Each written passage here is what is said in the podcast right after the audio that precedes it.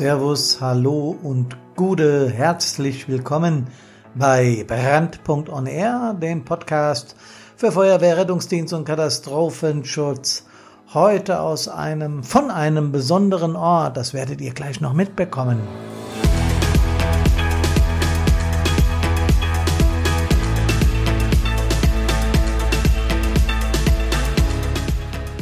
Also ich sag das mal so, wa? Ich bin in mein Hotelzimmer in einer besonderen Stadt. Ich verrate jetzt nicht, welche Stadt das ist, aber wenn er meine Sprache so ein bisschen zuhören tut, glaub ich, kommt davon selbst drauf. Ja, ist klar soweit?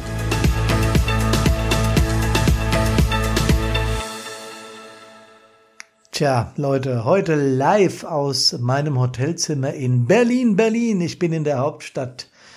Privat zwar, aber ich bin in der Hauptstadt. Es ist eine faszinierende Stadt und ähm, dieses Berlin ist ja nu, nicht nur die Hauptstadt der Bundesrepublik Deutschland, sondern für mich ist es viel mehr. Jedes Mal, wenn ich hier oben bin, habe ich ein besonderes Gefühl. Ähm, klar, ich bin äh, gebürtig Hesse und Frankfurt ist eine riesen City mit ihren Hochhäusern, aber Berlin ist eben Hauptstadt. Was habe ich hier gemacht bisher? Ich war beim Deutschen Feuerwehrverband in der Reinhardtstraße, habe da mal reingeguckt, habe mir den Bundestag angeguckt, also den Reichstag mit seiner Kuppel. Bundeskanzleramt. Übrigens, wenn ihr so ein bisschen hämmern hört, hier regnet's in Kübeln und die, der Regen brettert wieder unser, wieder unsere Hotelzimmerscheibe hier. Das knattert manchmal so etwas. Die Aufnahme ist heute auch etwas improvisiert, nicht mit dem Profimikrofon wie zu Hause, aber ich glaube, es wird gehen. Was habe ich mir noch angeguckt? Den Tiergarten, das Auswärtige Amt, Brandenburger Tor, also alles, was der Touri in Berlin so abwickeln muss. Und ich bin hier nicht das erste Mal war schon öfter hier und ich mache das jedes Mal, weil es für mich faszinierend ist.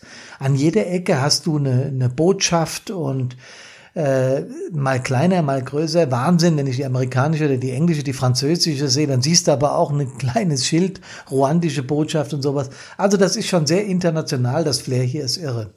Aber auch äh, die Geschichte atmet hier, das nimmt mich auch wieder jedes Mal gefangen, Mahnmal Mauer. Ich guck's mir an, obwohl ich es schon dutzende Mal gesehen habe. Absolut beeindruckend auch die äh, Topografie des Terrors, was die Nazis hier so veranstaltet haben, äh, von 33 bis 45.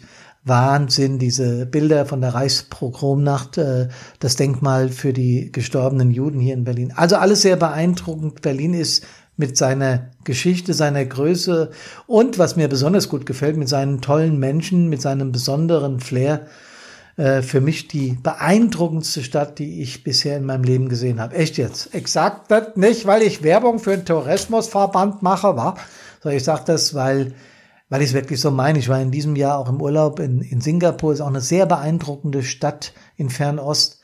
Ähm, aber nochmal, mit Berlin kann das alles nicht mithalten. Ich finde diese Stadt auch besonders schön und wir kommen gerade von einem Weihnachtsmarkt, also es ist jetzt später Samstagabend. Ähm, hier ist alles geschmückt, ob das jetzt diese Einkaufszentren wie die Mall of Berlin ist oder viele weitere schöne, verrückte Szenarien, so wie die Berliner halt sind. Und eines wollte ich unbedingt auch sehen, das waren die Weihnachtsmärkte hier in Berlin. Ähm, mich hat besonders interessiert, äh, wie groß sind die und was gibt's hier alles so? Ist das ein Unterschied zu Frankfurt oder zum Taunus, zu Bad Soden, wo ich herkomme? Ähm, und wir haben hier, unser Hotel ist in der Nähe von, vom Bahnhof Friedrichstraße. In der Nähe des Hotels ist ein ganz kleiner, schnuckeliger, goldiger Weihnachtsmarkt, so sagen wir mal handwerklich solide. Ähm, dann kommt auch gleich der Sicherheitsmensch Hermann durch, leicht zugänglich äh, und trotz diesem Pipi-Wetter hier, diesem Pisswetter, sehr gut besucht. Äh, einiges an Sicherheitsvorkehrungen. Äh, ich glaube, das ist auf Weihnachtsmärkten inzwischen Standard, diese LKW-Sperren und alles. Aber was mich auch beeindruckt hat, es ist sehr viel Polizei auf der Straße. Mir gibt das ganz ehrlich ein beruhigendes Gefühl.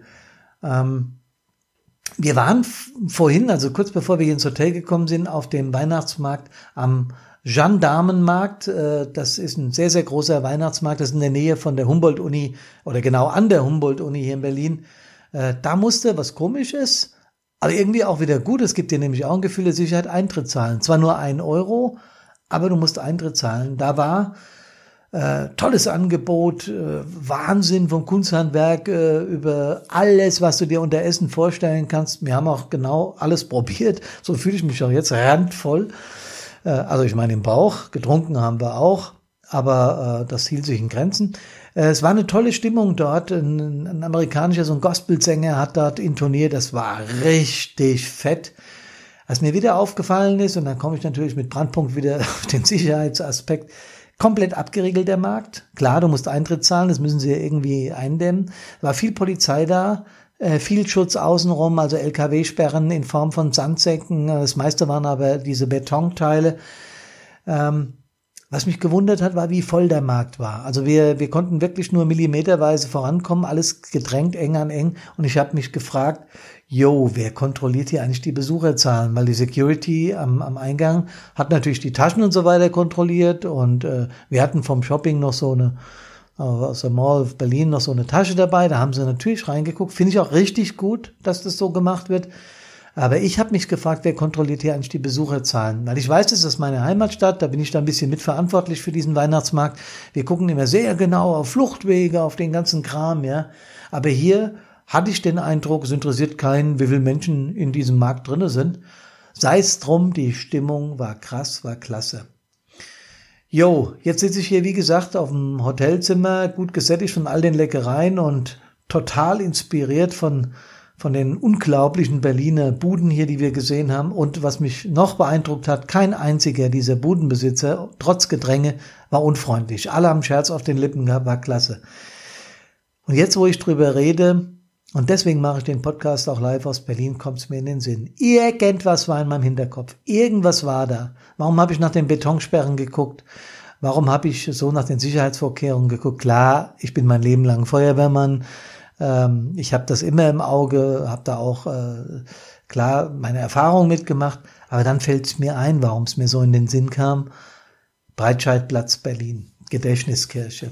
Und jeder, der äh, 2016 um die Weihnachtszeit rum die Medien verfolgt hat, weiß, was jetzt in meinem Hinterkopf war oder ist.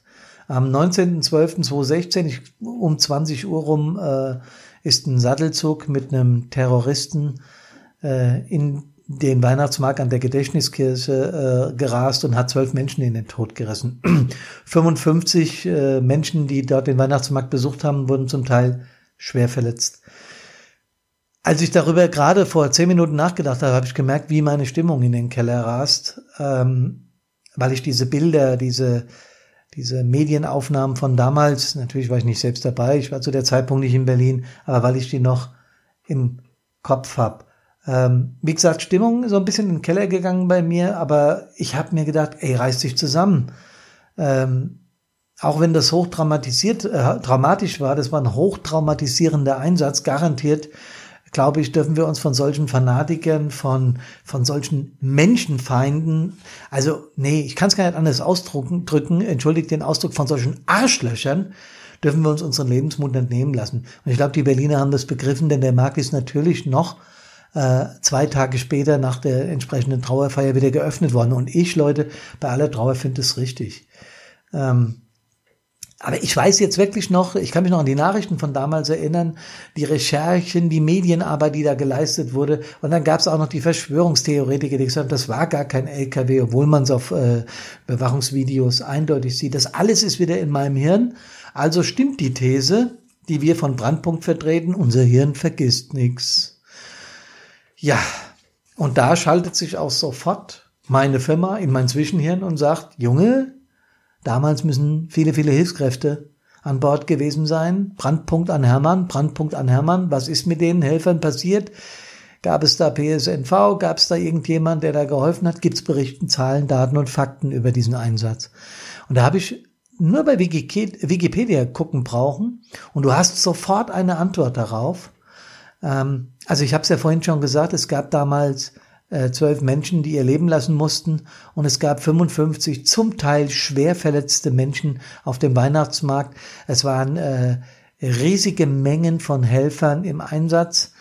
Ähm, die Zahlen 390 Polizeibeamtinnen und Beamte und 145 Mitglieder von Feuerwehren. Da weiß ich jetzt allerdings nicht, ob Berufs- oder freiwillige Feuerwehren.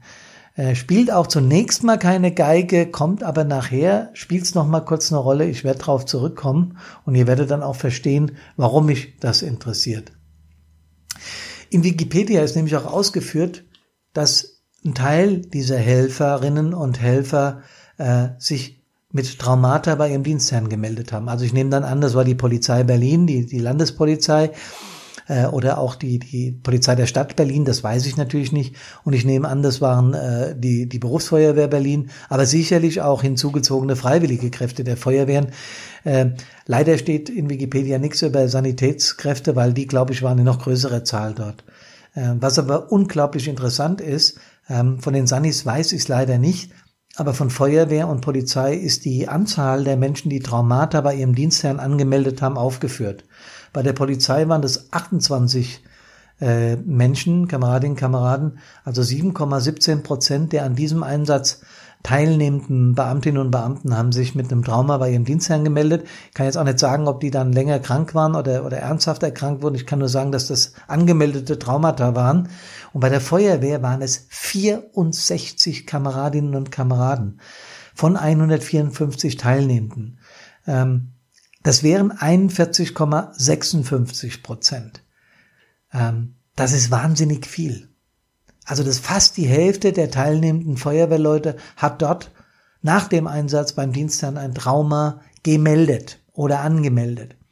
Das kann jetzt natürlich gut sein, dass da ganz äh, leichte Fälle dabei waren, äh, die kurze Flashbacks hatten und zwei, drei Tage später äh, oder sagen wir mal Erinnerungen, Intrusionen hatten, äh, wieder einsatzfähig waren. Das kann ich alles nicht beurteilen. Aber allein, dass sich diese hohe Anzahl von Leuten beim Dienstherrn gemeldet hat, zeigt, was das für ein Brett an Einsatz war. Müsst ihr euch mal vorstellen, LKW rast in der Menschenmenge, bringt zwölf Menschen um. Im Übrigen hat der LKW-Fahrer den, der den LKW ursprünglich gesteuert hat, der von diesem Deppen da, ich weiß auch seinen Namen, aber ich nenne ihn nicht mal, weil es nicht wert ist, dass er genannt wird, äh, der wurde von dem erschossen und saß noch auf dem Beifahrersitz.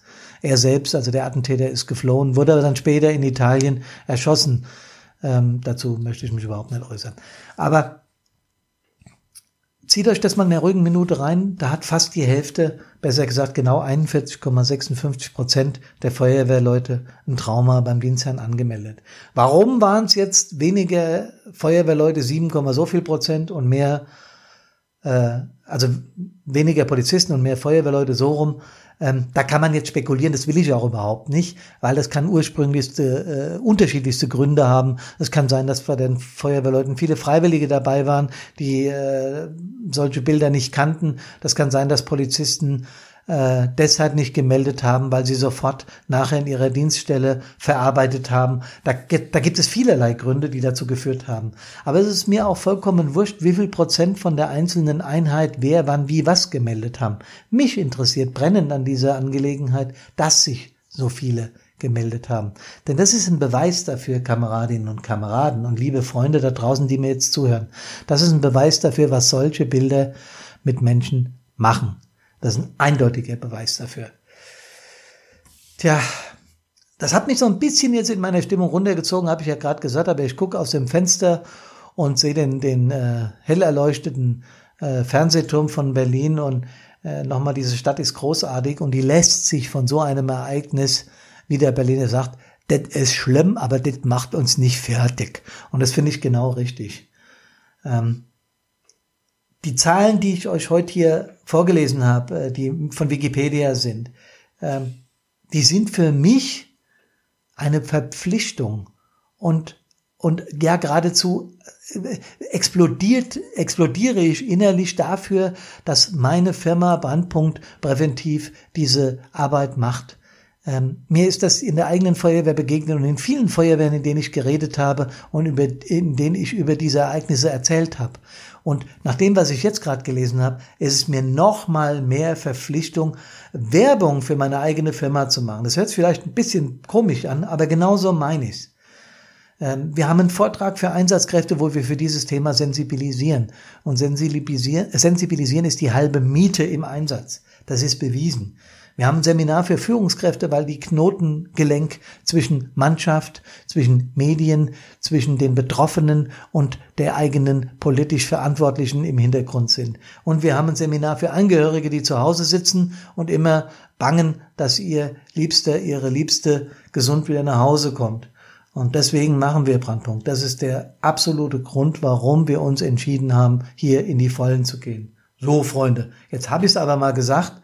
Und mich ergreift sofort wieder die Berliner Lebenslust hier. Ähm, wir werden morgen früh nochmal durch die Stadt ziehen, bevor wir wieder Richtung Frankfurt äh, mit dem ICE abbrettern. Ähm, Berlin ist eine Reise wert. Dieses Ereignis damals hat gezeigt, wie eine Stadt zusammenstehen kann, wie sie auch äh, traurige Ereignisse miteinander äh, bewältigen kann. Und ich hoffe, dass all die Kräfte, die damals Traumata offen und ehrlich angemeldet haben, was ich äh, äh, schon mal für, für einen sehr positiven Aspekt halte, dass die alle wieder gesund im Kreise ihrer Liebsten dieses Jahr Weihnachten feiern können. Jo, das war das aus Berlin, war. Ich finde hier Knorke, falls ich noch nicht gesagt habe, war. Und nächste Woche, da sind wir wieder in Frankfurt, also in meinem Zuhause in Bad Soden, und da werde ich von einer Person interviewt. Ich verrate noch nicht, wer das ist. Und diese Person hat mir gesagt, sie wird mir einiges an Fragen stellen und sie verrät mir auf gar keinen Fall, also auf gar keinen Fall vorher, welche Fragen das sind. Ich mag so spannende Sachen, deswegen freue ich mir da besonders drauf. Euch allen wünsche ich eine super, super frohe Vorweihnachtszeit, einen wunderschönen äh, zweiten, dritten und vierten Advent und dann ist ja Weihnachten. Da werde ich mich vorher noch zweimal melden und ich freue mich, dass ihr mir zugehört habt wünsche euch nochmal eine schöne Vorweihnachtszeit und sage Tschö, macht's gut, Servus und Gute.